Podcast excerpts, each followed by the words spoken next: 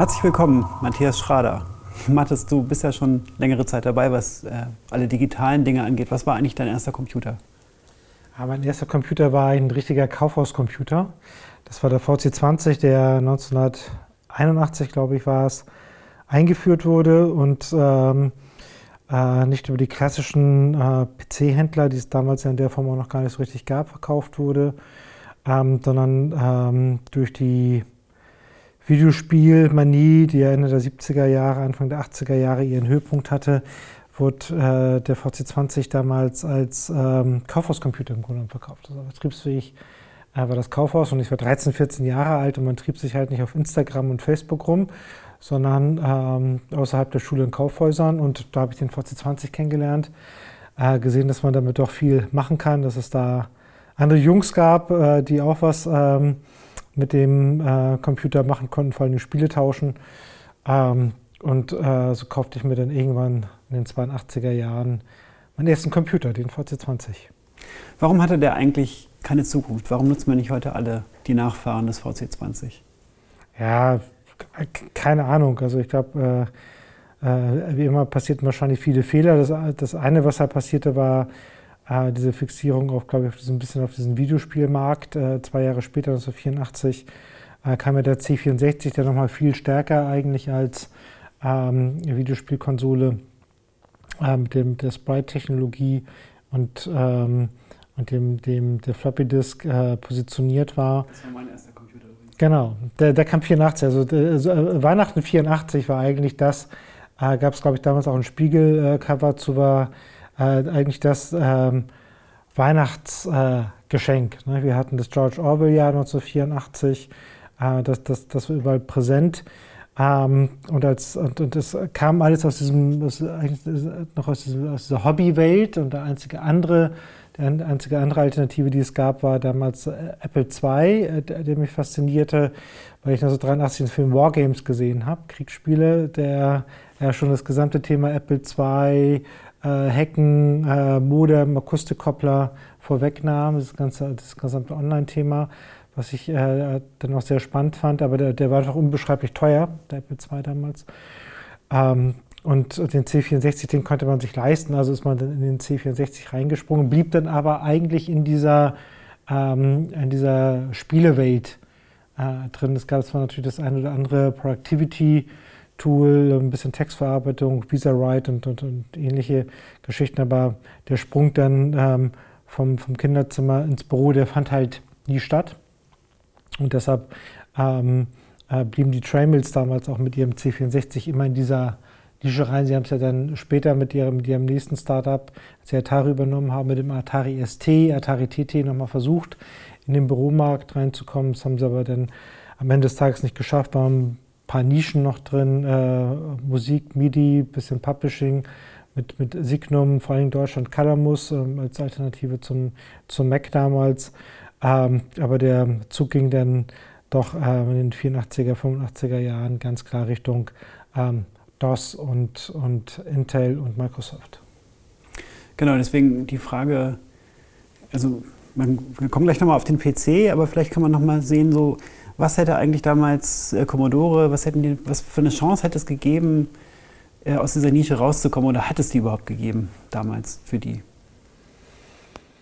Äh, ja, vielleicht. Also man weiß es nicht. Also es gab ja auch eine Bürolinie von, von Commodore damals, also die, der VC20 C64 ganz klar als äh, eher im äh, Entertainment-Bereich positioniert. Es gab damals die PET-Rechner, ähm, äh, die ähm, eigentlich eine Mischung waren so zwischen äh, Apple und, und, und äh, DOS-Rechner, aber sie blieben wurden nicht lizenziert. Ich glaube, das war eines der, der Erfolgsgeheimnisse denn von, äh, von, von Microsoft und Intel, ähm, dass äh, der IBM-PC eben äh, nicht das Betriebssystem von IBM bekam, sondern eines Drittherstellers, äh, Microsoft in dem Fall, und Microsoft einfach das Betriebssystem lizenziert hat.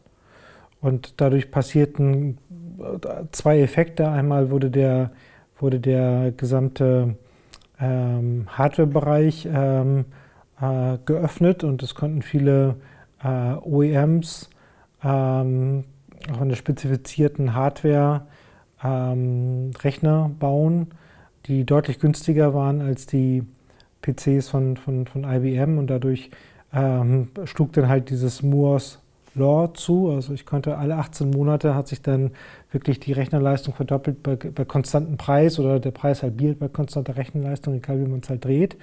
Ähm, und es entstand ein riesiger Drittmarkt für Zubehörteile, für Schnittstellen, äh, um, die, um die Flexibilität dieses Ökosystems äh, zu vergrößern. Und mit der Breite letztendlich halt dieser, ähm, des, ähm, dieser, dieser physischen Plattform wurde es dann auch äh, immer interessanter für dritte Softwareunternehmen, äh, Funktionalität zu entwickeln für, den, für die PC-Plattform. Ähm, die Hardware war standardisiert, das Betriebssystem war standardisiert mit, mit, mit DOS, ähm, später dann mit, mit, mit, mit Windows.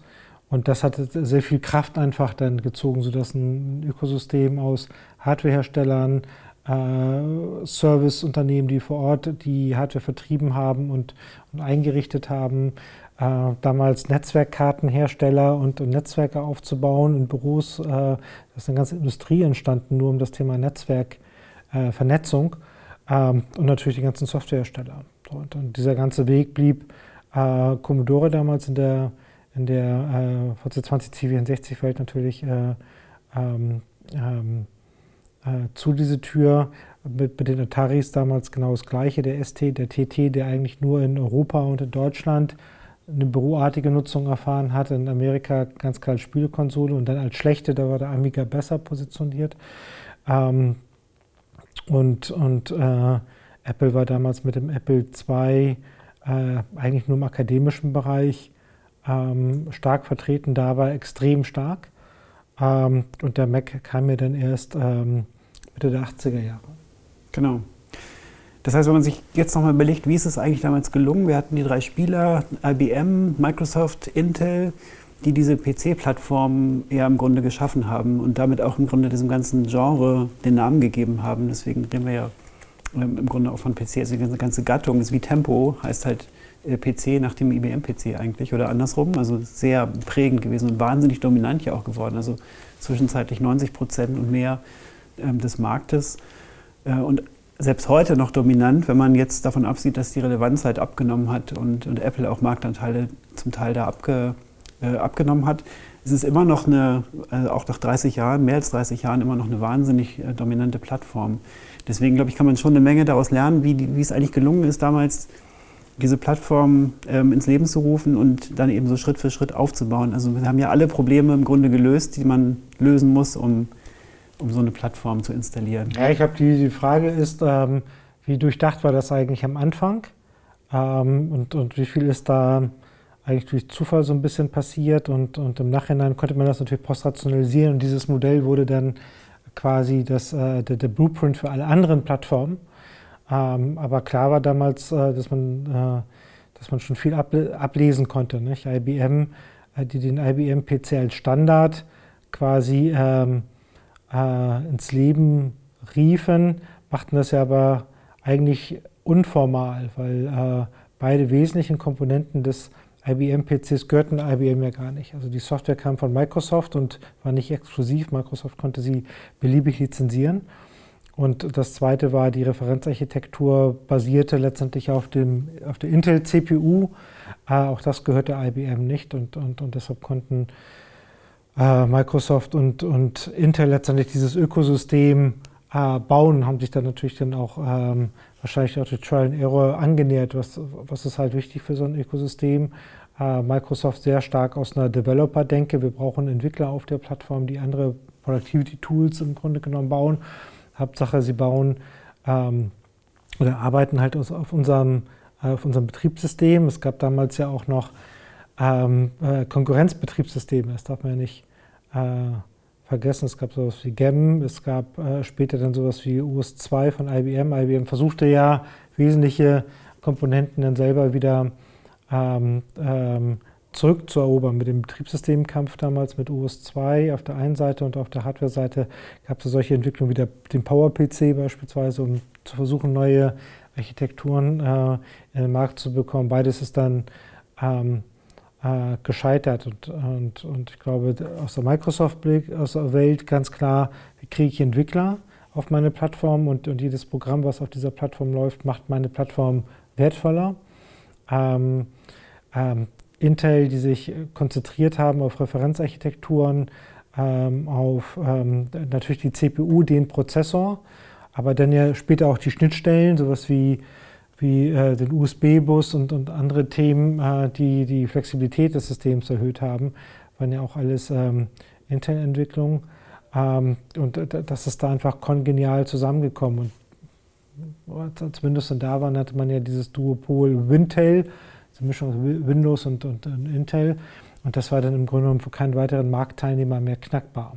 Die Preise fielen durch die, durch die äh, breite Lizenzierung an die asiatischen äh, OEM-Hersteller auf der Fertigungsseite.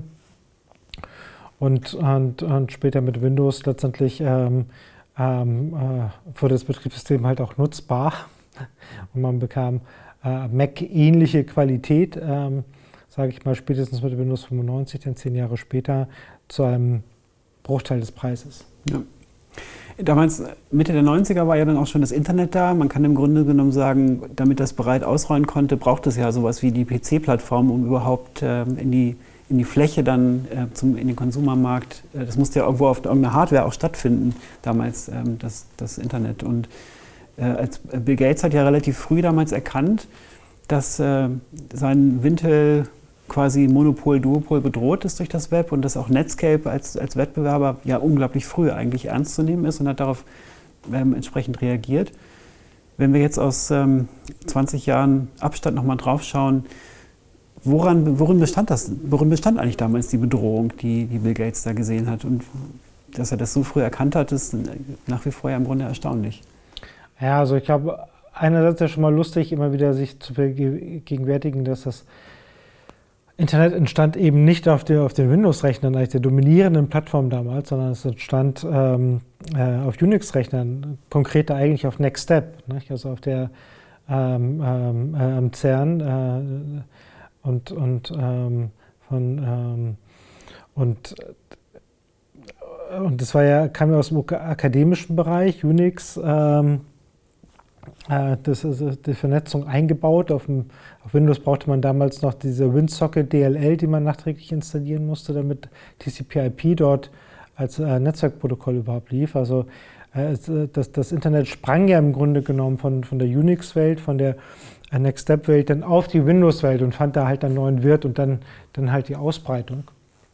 Und ich glaube, was Microsoft, was Bill Gates damals gesehen hat, äh, war zum einen, dass ähm, äh, dass die Bedrohung des Existierenden kommt eigentlich immer von unten, von, von, von good enough quality. Ja? Also äh, auch der PC war ja am Anfang eine erbärmliche ähm, Lösung, wenn man, wenn, man, wenn man aus einer professionellen IT äh, da drauf schaute. Es gab auf der einen Seite ja die, die Unix-Welt, die gab es ja. Ähm, hat, äh, mit der Geburtsstunde des, des, des äh, IBM-PCs gab es das schon. Es gab, es gab diese ganze Mikrocomputerwelt, also alles das, was damals so, so, so Unternehmen wie Digital äh, damals entwickelten.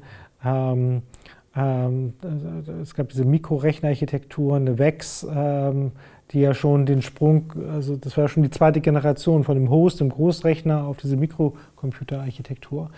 Ähm, und, und, die konnten ja schon viele, viele Dinge, die der PC nicht konnte. Die, die, hatten, äh, die konnten Multitasking, die hatten Rechtemanagement, äh, die hatten Vernetzung eingebaut und so weiter und so fort. Und der PC war ja eigentlich ein Krüppel, wenn man das mit, mit State-of-the-Art IT verglich. Und trotzdem hat sich das schlechtere objektiv schlechtere Produkt, aber weil es eben günstiger war und weil es good enough war, am Ende des Tages durchgesetzt. Und ich glaube, das ähm, hat und, und diese Entwicklung, ähm, äh, die von, von, von, Anfang der 80er Jahre bis äh, Mitte der 90er Jahre, als Bill Gates dann das Microsoft, äh, das, das, das äh, Inter Internet gesehen hat, das hat er natürlich gesehen, dass eigentlich das schlechtere Produkt technisch sich am Ende des Tages halt ähm, durchsetzt. Und äh, mit dem ähm, Web-Ökosystem war es am Anfang ja im Grunde genommen ähnlich. Nicht? Also durch das Microsoft dann groß geworden in der zweiten Iteration, ja nicht mehr durch das, durch das erste Betriebssystem, sondern durch Windows und mit Windows ganz stark auch verknüpft ähm, äh, die Office Suite. Mit, mit, mit, äh, äh, und mit der, mit der Office Suite unter Windows haben sie dann eigentlich den gesamten Wettbewerb, den es ja damals noch gab. Es gab ja Microsoft hat mit Excel ja nicht äh, die Tabellenkalkulation erfunden. Es gab Lotus 1, 2, 3. Microsoft hat mit Word nicht die Textverarbeitung erfunden. Es gab damals sowas wie Starwriter, WordPerfect und äh, ganz andere große Unternehmen, äh, die die Productivity-Tools herstellten. Und, und, und Microsoft hat ja diesen riesen zweiten Push bekommen durch, durch die Office Suite. Und diese Produkte, das war aber dann schon ja erkennbar, sind ja irgendwann fertig. Also was, was, was brauche ich denn noch als Textverarbeitung im normalen Büroalltag? So, und dann äh, bot natürlich ähm, die offene Webarchitektur wieder äh, einen Angriffspunkt zu sagen, ja eigentlich funktioniert ja alles, was ich ähm, äh, in der Office-Welt mache, dass ich Tabellen kalkuliere, dass ich, dass ich schreibe, dass ich kommuniziere, E-Mail. Dazu brauche ich eigentlich gar kein Betriebssystem mehr äh, mit, mit der Microsoft-Stempel drauf, sondern ähm, das, das äh, Internet und der Webbrowser funktioniert ja Betriebssystem agnostisch. Äh, und die Anwendung sozusagen werden im Browser laufen. Ne? Es gab ja damals auch diese Idee von browser-basiert, browserzentrischen Computern eigentlich, also das, was ja viel später erst mit iOS oder Android vielleicht kam. Äh, Sun hatte den ersten Net-PC und äh, das war ja sozusagen diese, diese Zeit. Und ich glaube, diese Bedrohung hat er gesehen. Er kommt im Grunde genommen eine neue, neue Infrastruktur, die jetzt die Chance hat, einfach noch ähm, demokratischer zu sein, ähm, weil sie dadurch, dass sie betriebssystemübergreifend aber nur den Browser braucht, nochmal schlanker ist und damit die Möglichkeit hat, sich nochmal viel günstiger äh, Reichweite zu erzeugen und sich durch, durchzusetzen. Und die, die Use Cases darauf, ähm, die werden es irgendwann dann auch tun. Und, und insofern ist es halt eine Bedrohung. Und trotzdem ist ja im Grunde genommen das Szenario so nicht eingetreten, weil nach wie vor ist die PC-Plattform Wintel wahnsinnig dominant immer noch. Also in vielen aus den vielen Büros kriegt man das irgendwie so schnell nicht raus. Da wird immer noch schön in Excel-Tabellen kalkuliert und mit Word gearbeitet und so weiter und so weiter. Das heißt, ist so ein Standard erstmal da, dann kann er sich so einer Bedrohung ja auch über offensichtlich längere Zeit erwehren. Also 20 Jahre später jetzt mittlerweile haben wir ja immer noch überwiegend PCs und Windows im Büro stehen. Genau, also Microsoft hat ja dann auch äh, äh, mehr richtig gemacht als falsch gemacht. Sie haben natürlich auch viel falsch gemacht, viele äh, Flops geliefert, aber ähm, am Ende des Tages auch äh, extrem viel richtig gemacht. Also das, das, das, das, das Office-Paket ähm, hat halt überlebt äh, und in den letzten Jahren dann halt der Sprung in die Cloud. Auch da versucht nochmal auf der letzten Rille, es war schon sehr viel auch verpasst, aber auf der letzten Rille sozusagen diesen Sprung zu machen. Und äh, zurzeit sieht es ja auch so aus, als wenn das ähm, klappen würde. Also und, und, und, und, insofern, äh, auch wenn man von Microsoft jetzt vielleicht, jetzt muss man mal sehen, was das HoloLenses wird und, und, und anderen Themen jetzt ähm, ähm, aber in den letzten zehn Jahren jetzt nicht die super, super spannenden neuen Innovationen gekommen sind, dass Microsoft hat ähm, in gewisser Weise mit Windows CE damals auch äh, versucht, das, ähm, das äh, Smartphone neu zu erfinden, ist damit gescheitert. Also viele Dinge haben ja eben auch nicht funktioniert. Ähm, aber das Standardgeschäftsmodell ist immer noch robust und, und generiert ja wahnsinnig viel Profit jedes Jahr. Ja. Wenn wir zurückschauen, 1996, im gleichen Jahr wie Sina Schrader, ähm, entstand Google. Das war damals noch ein Forschungsprojekt. Das Unternehmen wurde erst zwei Jahre später gegründet. Also es feiert erst in zwei Jahren das 20-jährige Bestehen. Und äh, Google hat ja dann sehr schnell im Grunde genommen das noch das frühe Web aus der Nische rausgeholt und äh, ja, es eigentlich zu dem gemacht, was, was es heute geworden ist. Wie hat Google das gemacht? Ja, ich glaube, das ist auch so immer wieder so ein bisschen postrationalisierend und, und, und ich bin jetzt auch nicht der Experte für die, für die Gründungsstory halt von Google. Ähm, aber ich glaube, dass zwei, drei Dinge schon interessant sind. Also zum einen ähm, war ja das das, das, das, offene Web, glaube ich, erstmal auch keine Selbstverständlichkeit, sondern wir kamen ja Ende der 80er Jahre und auch bis Mitte der 90er Jahre aus einer Online-Welt, die sehr stark durch Wallet Gardens geprägt war. Es gab sowas wie CompuServe und dann vor allen Dingen natürlich AOL, die geschlossene Plattformen hatten mit eigenen ähm, äh, Formaten, mit eigenen Schnittstellen, mit, mit, mit äh, eigenen Netzwerkprotokollen ähm, in denen ich äh, mit eigenen Anwendungen, in denen ich äh, relativ viel machen konnte und sich nochmal in die Zeit zurück projiziert. Ähm, äh, AOL hatte damals äh, Foren, hatte Chat, hatte den AIM. Also es gab ja äh, extrem viel, ähm, viel ähm, was das heutige äh, mobile Internet ausmacht, hatte AOL ja schon äh, ähm, Ende der 80er und Anfang der 90er Jahre. Dann kam halt das, das, das, das offene Web und das offene Web äh, begründete dann ja mit den, äh, mit den Börsengängen von Netscape ähm, und anderen ja dann diese Fantasie, dass jetzt auf einmal äh, mit der New Economy es möglich äh, werden wird, die Transaktionskosten auf Null zu senken, weil alles miteinander vernetzt ist. Also das war also diese große Utopie und völlig neue Geschäftsmodelle, äh, die bisher undenkbar waren, äh, werden jetzt möglich. Ähm, und diese Illusion platzte zumindest im ersten Anlauf 2000, ähm, 2001. Warum? Weil äh, die meisten Geschäftsmodelle sind ja nicht deswegen gescheitert, weil die Technologiekosten und die Entwicklungskosten zu hoch waren, sondern weil die Marketingkosten zu hoch sind und zu hoch waren. Es gab einfach keinen effizienten Weg für die Startups, Neukunden zu gewinnen. Ähm, also die Webvans und, und uh, One 800 Flowers und wie sie alle hießen, äh, mussten halt durch TV-Werbung und durch, also wir hatten ja auch da diesen Medienhype, nicht? also es ist niemals wie im Jahre 2000 so viel Geld in die Publishing-Industrie gegangen. Ja? Ob das TV-Sender waren, ob es die, die Printmagazine waren, ob es Bannerwerbung war mit Yahoo, es war die, es war die Hochzeit von Yahoo. Ähm, ähm, äh, was, was Bannerwerbung anging. Also da sind im Grunde genommen das gesamte Marketinggeld und ein Großteil des Venture Capital ist halt in diese Marketingkosten reingegangen. Und das war im Grunde genommen reine Geldvernichtung. Das hat eben nicht konvertiert, das hat nicht funktioniert. Und das ist sozusagen eigentlich die, die große Leistung dann von Google gewesen, um diesen, diesen ähm, Kreis zu schließen, dass Google äh, schaffte halt mit, mit, dem, mit, mit einer genialen ähm, Geschäftsidee, ähm, äh, auch aus der Not geboren. Man hatte keine Vertriebler, um Anzeigenplätze zu verkaufen. Ähm, ein Self-Service ähm, Modell aufbaute mit den AdWords. Ne? Also ich, ähm, ich ähm, bin und, und kann damit so ein unsichtbares Band legen zwischen dem Intent des Nutzers, was sucht er gerade, also wofür interessiert er sich. Er gibt es ja in den Suchschlitz halt ein. Und auf der anderen Seite hole ich dann aus dem Algorithmus die passende Werbung, die der Werbetreibende selber eingestellt hat und dessen Preis er selber festlegt, was er für den Klick bezahlt und zeige diese an. Also ich habe also tatsächlich in dem Modell keine Transaktionskosten drin. Also ich habe kein, ich habe keinen kein, kein Mittler, der, der Anzeigenplätze verkauft. Ich habe keine Streuverluste, weil ich den Intent sofort konvertiere.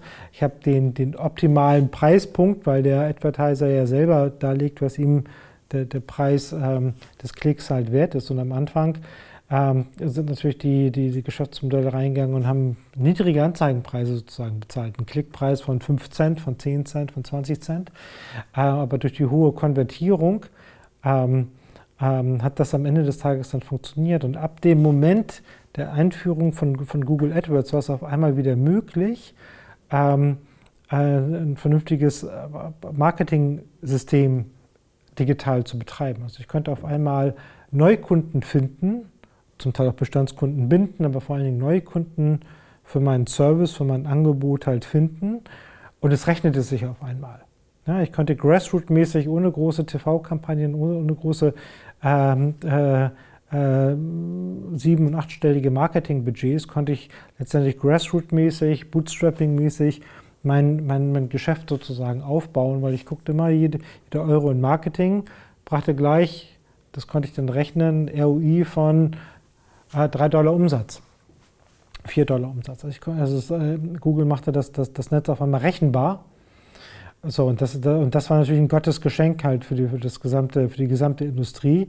Äh, und all das, was wir dann halt sahen an, an, an, an äh, Entwicklung und, und, und an äh, Innovation im, im, im, Web, was, was, was das gesamte E-Commerce-Thema anging und die Geschäftsmodelle, die entstanden, entstanden im Handel, in der Touristik, in der Telekommunikation, wären, glaube ich, ohne Google nie denkbar gewesen. Nicht? Also das, äh, äh Suchmaschinen gab es ja auch schon vorher. Ja? Also Alta Vista haben wir ja auch schon 98 benutzt. Nicht? Das, also der Suchschlitz war nicht die Innovation. Die Innovation war das, war das AdWord-Produkt. Ähm, und, und, und, und, damit ähm, befeuerte Google im Grunde genommen dieses gesamte äh, Ökosystem. Und das wuchs dann äh, wahnsinnig in den Jahren äh, ab, ab äh, wann wurde das Edward erfunden? 2002, 2003, es muss in den Jahren gewesen sein. Und dann zehn Jahre lang äh, ist das Open Web ähm, äh, wirklich extrem gesund gewesen und ist dann sehr stark gewachsen. Aber zehn Jahre sind ja dann von da an gerechnet schon vorbei. Das heißt, wenn du heute schaust, ist es nicht mehr so gut bestellt um die Gesundheit des, des Open Webs. Ja, das Open Web gibt es natürlich immer noch, und, äh, aber es, ist, es, es, es, droht marginalisiert zu werden. Wodurch wird es äh, marginalisiert? Ähm, äh, durch Mobile. Und, ähm, ähm, und, und äh, der Endkampf ist sicherlich noch nicht entschieden. Ist, äh, wie offen wird Mobile sein oder wie geschlossen wird Mobile sein? Ähm, da gab es auch immer wieder äh, Perioden, äh, des Schwankens, als, als ähm, Apple 2007 das iPhone etablierte ähm, und ähm, äh, vorstellte, ähm, hatte Steve Jobs ja nicht vorgesehen, dass das dritte Softwareentwickler native Applikationen auf dem iPhone entwickelten, sondern es war man konnte letztendlich halt äh, Web-Apps entwickeln mit eingeschränkter Funktionalität, fairerweise. Man konnte nicht auf die Sensoren zugreifen und, und, und, äh, und, und, und viele weitere Einschränkungen. Ähm, aber am Ende des Tages äh, boten halt die Apps die, die ähm, äh, bessere User Experience und, und, und äh, Apple öffnete auf der einen Seite ähm, die, die, die APIs für Drittentwickler, sodass Drittentwickler äh, in gewisser Weise ähm, also würde das ein bisschen paradoxal, würde das würde iOS geöffnet ja, die APIs wurden geöffnet und man konnte native Applikationen halt entwickeln. Der Kollateralschaden war, dass mit, mit jeder nativen App ähm, natürlich das, das äh, Open Web äh, einen Schaden bekommt. So, und, und das kann man sich, ähm, wenn man in die Zukunft schauen will, ähm, haben wir ja in den letzten 15, 20 Jahren immer geschaut, wie sieht die Zukunft des Webs aus. Wir haben in die USA geschaut, gesagt, das ist so zwei, drei Jahre Zukunft. Das, was da passiert, ähm, wird äh, minde, also spätestens in 48 Monaten, äh, aber wahrscheinlich eher in 24 Monaten hier sein. So. Und, und, und ähm, diese, diese Funktion äh, wurde eigentlich ersetzt durch Asien, insbesondere China. Und, und dann kann man ein bisschen zynisch sagen, eigentlich China selber ist ja ein Wallet Garden durch die, die Great Firewall drumherum. Ja, aber das ist gleich der Punkt, auf den ich hinaus will, sondern worauf ich hinaus will, ist, ähm, dass China, äh, wie andere asiatische Länder ja auch, nicht nur Mobile First, sondern eigentlich für viele ein Mobile-Only-Ökosystem sozusagen ist. Und dieses Mobile-Only-Ökosystem, das beruht eben weniger auf Web-Technologie, sondern das sind halt geschlossene Plattformen. Das äh, Tencent ist mit, mit, äh, mit WeChat, ähm, ob es das ist, was Alibaba da macht. Und, und und das erinnert doch schon wieder sehr stark an, an das, was, was wir von AOL und CompoServe aus den 80er, 90er Jahren kennen. Also geschlossene Plattformen, in denen eigentlich alles möglich ist. Also alle Use Cases sind eigentlich in diesen geschlossenen Plattformen möglich. Ich kann WeChat, kann ich äh, natürlich chatten, kommunizieren, ich kann äh, Content äh, konsumieren, ähm, äh, visuellen Content, also stillen Content, äh, Videocontent. Ich kann äh, transaktionalen Content nutzen, ich kann E-Commerce betreiben, ich kann, kann shoppen. Also ich kann alles Mögliche halt in WeChat äh, machen und, und, und, genauso wie es ein AOL vor, vor, vor 20 Jahren äh, komplett machen konnte. Und äh, das hat aber nichts mehr mit dem Open Web zu tun. Also das ist wirklich ein neuer World Garden. So. Und, und Im Westen sieht es noch ein bisschen anders aus. Also da, da ist natürlich das, das, das Web stärker auf den mobilen Endgeräten. Ähm, auch weil wir hier einen sehr starken Player natürlich haben mit, mit Google und, und, und Android. Der versucht ja äh, im Grunde genommen die, die alte Wintel, äh, das alte Wintel-Narrativ fortzusetzen. Wir haben, äh, wir haben einen Betriebssystemhersteller, der sein, ähm, äh, sein äh, Betriebssystem ähm, fast frei lizenziert, mal mit bestimmten Einschränkungen, also das, was die das, die Office Suite war auf, äh, in der Microsoft-Welt sind ja heute die, die, die, nativen Google Apps außerhalb von Android. Und damit sind bestimmte ähm, ähm, Vereinbarungen noch geschlossen, die der Hardwarehersteller erfüllen muss, wenn er, wenn er diese auch nutzen möchte. Aber das ist, glaube ich, nur ein Randaspekt. Also es gibt einen sehr starken Protagonisten, der, ähm, der, der, an Open Web äh, ein starkes Interesse hat, dass dieses Ökosystem überlebt weil eben Search mit der entsprechenden AdWord-Logik eigentlich nur im, im, offenen Web ähm, äh, funktioniert und deshalb da auch immer weiter investiert. Das letzte war ja Google AMP, wo man sich da so diese, diese ähm, äh, äh beschleunigten mobilen äh, Seiten uns anschauen. Aber auf der anderen Seite gibt es natürlich aber auch sowas wie Facebook. Ja, und, und, und, und, Facebook mit, mit, mit, mit, mit seinen Apps ähm, heute ja ähm, auch schon einen signifikanten Share hat von 40, 50 Prozent vielleicht der mobilen Nutzung. Wenn wir jetzt nochmal WhatsApp und Instagram und den Messenger, äh, der ja auch zu einer WeChat-artigen Plattform sich vielleicht hinbewegen wird.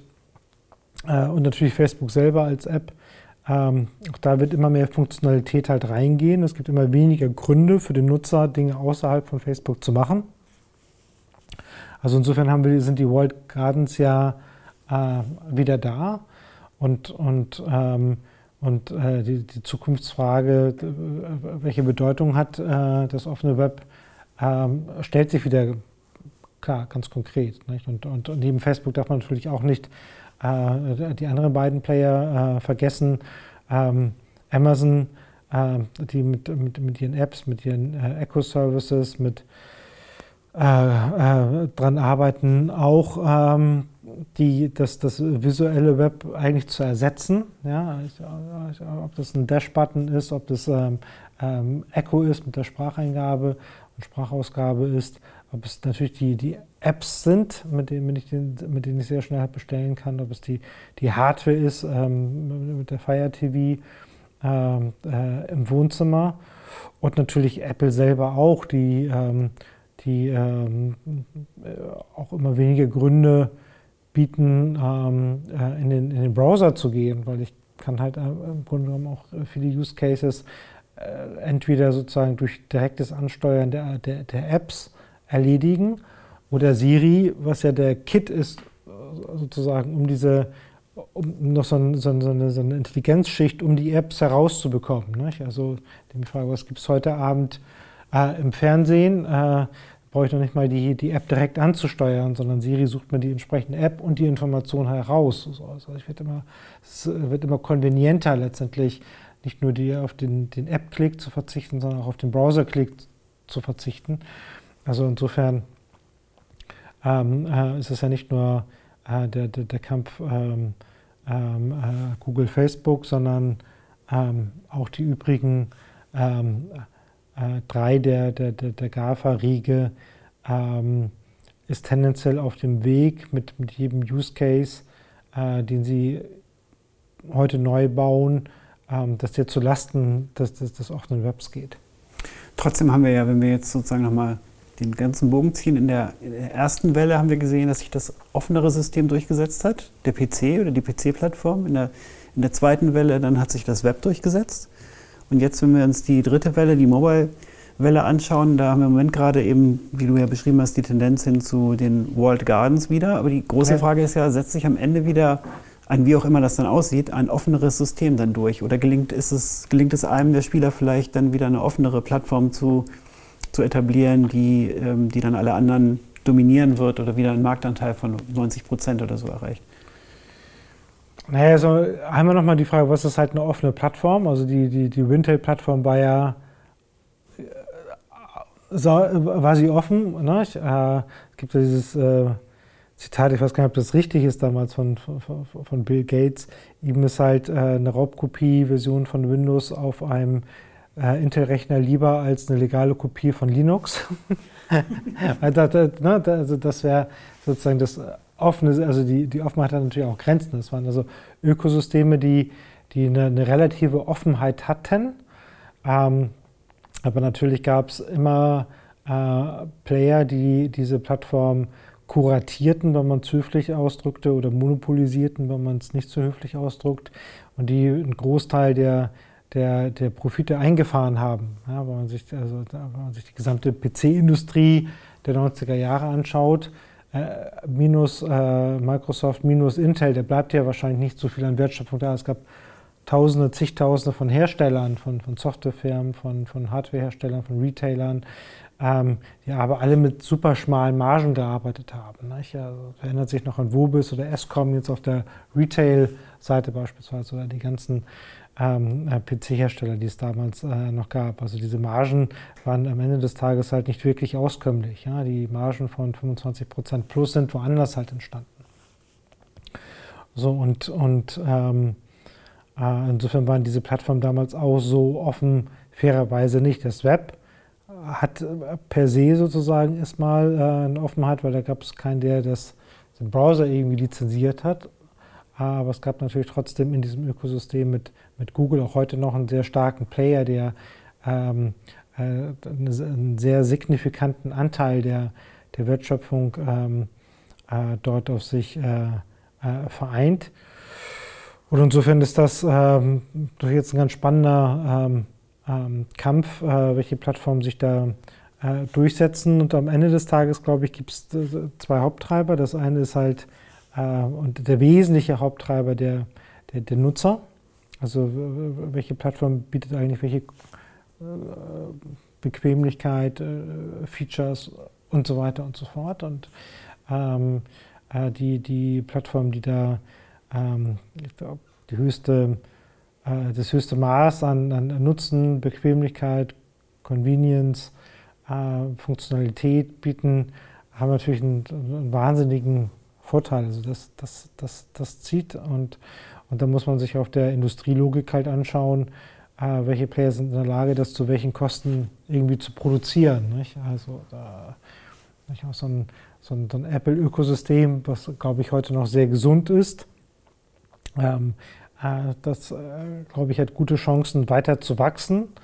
Ähm, sicherlich wird es da nicht äh, alle drei Jahre so einen Blockbuster wie das iPhone geben, aber durch ähm, ähm, kleine Schritte in der Optimierung ähm, kann man, kann, man glaube ich, trotzdem viel äh, gewinnen und, und, äh, und, und ähm, dieses ähm, Ökosystem auch noch weiter am allgemeinen Marktwachstum partizipieren lassen. Ähm, auf der anderen Seite ähm, kann es äh, Google halt schaffen, ähm, mit, mit, mit äh, Android dafür zu sorgen, ähm, dass auch der Webbrowser auf den äh, Smartphones nicht aussterben wird, sondern äh, weiter genug Use Cases ähm, kommen werden, die, die sehr gut auf dem, auf dem Browser funktionieren. Ähm, es kann aber auch sein, dass, dass so, ein, so, ein, so eine Facebook-Konstellation erschafft, irgendwann über 50 Prozent der Reichweite und der, der, der Use Cases halt zu besitzen. Also sie haben zurzeit ja eine Beschleunigung halt in, der, in den Profits. Ja, also, ne, also ist, das ist so fast so ein perfekter Sturm. Sie, sie reiten halt die äh, mobile Device-Welle auf der einen Seite, auf der anderen Seite ähm, schwächelt die, die Monetarisierungsmöglichkeiten im offenen Web. Man, äh, drittens, die Daten werden halt immer besser fürs Targeting. Ähm, viertens, äh, die, nicht digitalen Medien schwächen, äh, schwächeln. Also deshalb geht immer mehr Geld eigentlich in, die, in diesen Kanal und, und äh, ähm, Facebook kann es halt von, von Quartal zu Quartal äh, besser monetarisieren ähm, und, und hat damit alle Möglichkeiten, ähm, auch neue spannende ähm, äh, Apps und, und, und, Use Cases in seinen World Garden zu integrieren und den Zaun einfach ein bisschen weiter nach vorne zu versetzen und die Wiese immer ein Stück größer zu machen, aber der Zaun bleibt halt bestehen. Bleibt noch Amazon und die Zukunftsaussichten. Wenn du jetzt, du hast jetzt Apple, Google, Facebook, wenn man die GAFAs anschaut, Amazon ist dann der vierte World Garden, im Grunde ja auch mit einer anderen, etwas anderen Perspektive. Genau, also die Perspektive ist halt, ähm, nicht ein, ein ähm, äh, Konsumenten-Tech-Use-Case. Also ich will jetzt irgendwie per Zwang im ersten Moment ähm, was besitzen. Ich baue jetzt eine Plattform, eine Smartphone-Plattform oder eine Plattform für, also sie, sie, kommen überhaupt nicht aus dieser Denke heraus, ähm, die jetzt äh, gadget-orientiert ist. Ne? Also ich baue jetzt äh, das beste Notebook, äh, den besten ähm, ähm, ähm, das beste Smartphone. Ähm, sie kommen aus einer Denke heraus, ähm, eigentlich sehr analoge Use Cases, nämlich ähm, ähm, das gesamte Thema äh, Einkaufen, Besorgung äh, natürlich extrem konvenient abzubilden.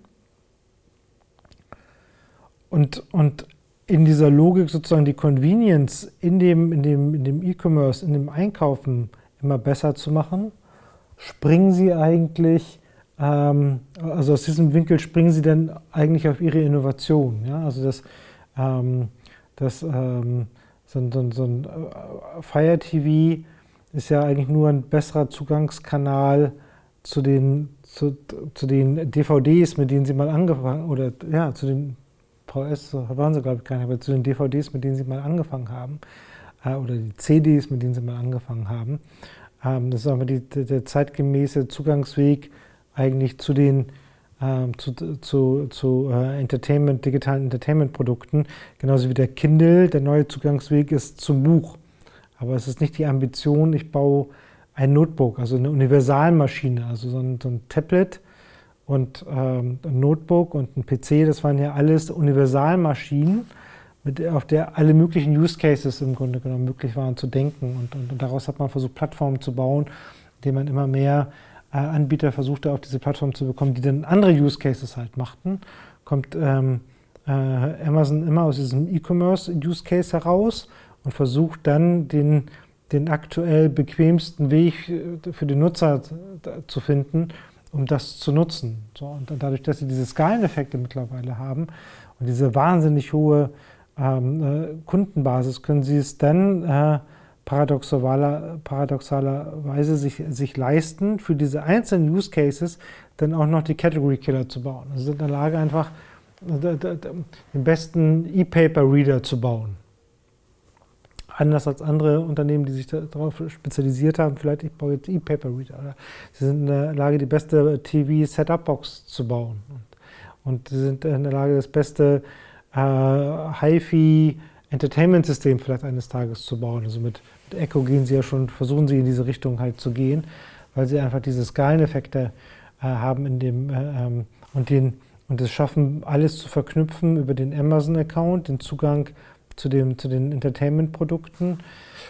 Und ähnlich wie es ja Microsoft und, und Google und, und, und Facebook ja auch tun durch, durch ähm, ähm, äh, künstliche Intelligenz, all diese Services und die Profile des einzelnen Nutzers miteinander äh, zu verdrahten und dann nochmal äh, eine weitere nächste Stufe letztendlich an, an Bequemlichkeit zu erzeugen. Ja, also das ich, bei, bei Google musste ich in einem alten Suchstitz ja nochmal einen Intent eingeben. Ich suche jetzt nach einem E-Mountainbike.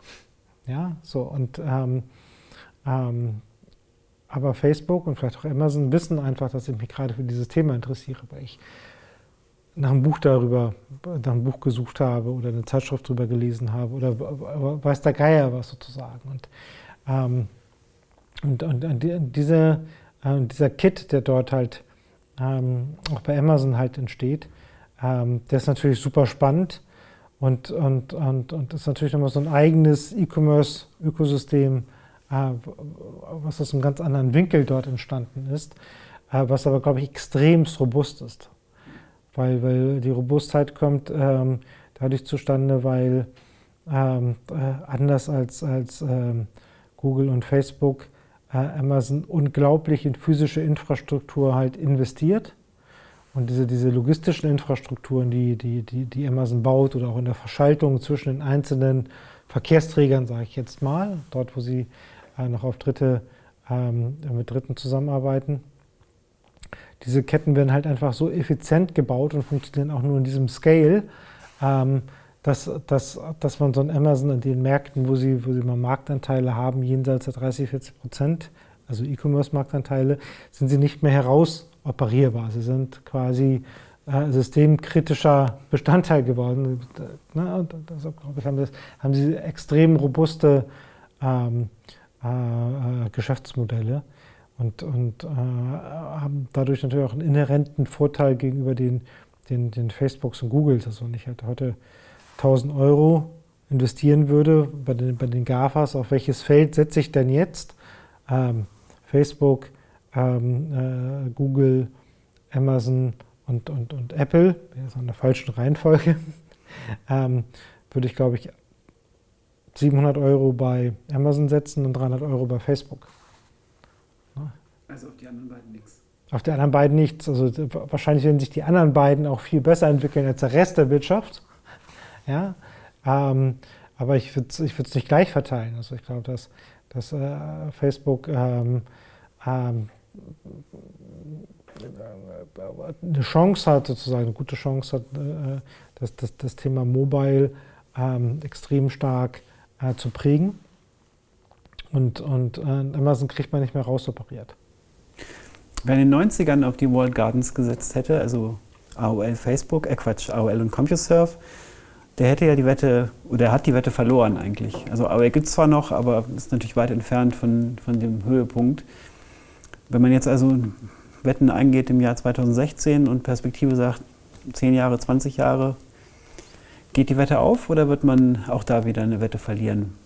Die, ja, ja, was man nicht ver vergessen darf, AOL war ja damals ähm, doch ein relativ junges Unternehmen. Also ein, ein Amazon ist heute ähm, älter als 20 Jahre. Und, und, und äh, deshalb glaube ich, ähm, ist das eine sehr sichere Wette. Die Facebook-Wette ist halt ein bisschen unsicherer, ähm, aber immerhin, glaube ich, äh, haben sie noch einen sehr, sehr jungen Gründer und in der Vergangenheit gezeigt, dass sie einen richtigen Riecher haben, dass die Akquisition, die sie getätigt haben, für damalige Verhältnisse relativ viel Geld, dass sie sich in kurzer Zeit monetarisiert haben. Also eine erstaunliche, erstaunlich äh, hohe Erfolgsquote. Ähm, ähm, Google sind große Wetten, ne, die Alphabets. Ja, also was sind die nächsten Produkte nach den nach, den, ähm, nach AdWords. Also AdWords wird es lange geben, ähm, äh, aber die Bedeutung, äh, glaube ich, wird, wird geringer werden. Ähm, äh, Apple ist, glaube ich, ähm, eine, eine 60-40 Wahrscheinlichkeit, dass es scheitert. Ähm, ist auch das älteste von den. Genau, ist das älteste, ist aktuell nicht erkennbar, dass der, der, der Genius von, von Steve Jobs weiter im Unternehmen äh, treibt. Also man, man, man äh, sieht keine Katastrophenfehler, man sieht aber deutliche Schwächen.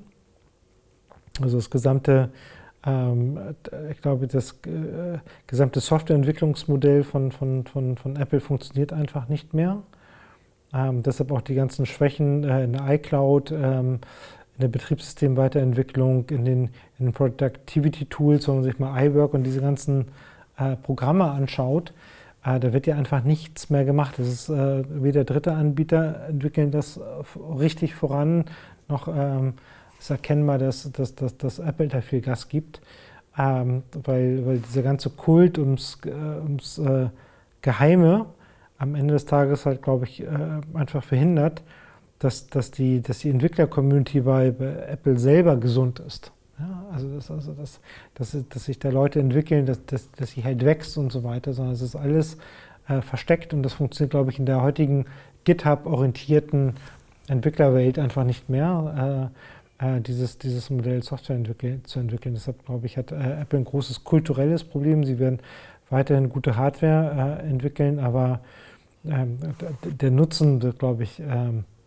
äh, geringer, weil sie es einfach nicht schaffen, diese, diese Plattform, die sie dort entwickeln, ähm, auch mit den entsprechenden softwareseitigen Support auszustatten. Ja, wenn man sich selbst iOS 10 anschaut und guckt sich das auf dem iPad Pro an, das ist einfach Kindergarten. Ja, so, es ist einfach so, es gibt tausend Dinge sozusagen, über die man sich bei, bei, bei, bei Apple aufregen kann. Auf der Softwareseite ist es einfach nicht nur konsistent und sie kriegen bestimmte Probleme auch nur ganz langsam behoben. Also das, das Thema iTunes beispielsweise mit, mit, dem, mit dem äh, iTunes in der Cloud, ähm, äh, mit dem, mit dem DRM-Schutz und so weiter, das ist, glaube ich, ein Bug, der seit zwei Jahren drin ist, konzeptionell, das bis heute nicht sauber behoben ist. Vielleicht ein iOS 10, aber ganz viele Dinge, wo man, wo man äh, starken Zweifel haben ähm, kann, ähm, dass, dass äh, Apple auf der Software-seitig auf der Software-seitig die, die Probleme gelöst bekommen. Und, und es scheint mir so zu sein, dass das aktuelle Management diesen Kulturwechsel nicht so richtig vorantreibt. Es gab zwar jetzt dieses, dieses Rieseninterview, ähm, mit, mit dem EDQ und, und, und ähm, ähm, na? Tim Cook. Tim Cook, genau. Ähm, in denen sie auch über, ganz offen über ihre Fehler gesprochen haben. Aber wird sich dadurch was ändern? Also man, man wird es halt sehen. Also man, ähm, man, man wird es halt sehen. Also man darf Apple, glaube ich, nicht abschreiben, aber aktuell neigt es sozusagen dazu, eher äh, schwieriger zu werden und, und, und eher Probleme zu bekommen. Deshalb würde ich auf Apple kein Geld setzen. Über Google haben wir gesprochen und Facebook und Apple, da liegt das Geld. Ja. Äh, Facebook und äh, Amazon. Wunderbar, wir schauen mal in zehn Jahren oder in 20 Jahren, was aus den Wetten geworden ist. Und ähm, ja, bis dahin werden wir uns noch öfter sprechen. Okay. Danke, Mathis. Danke, Mathis.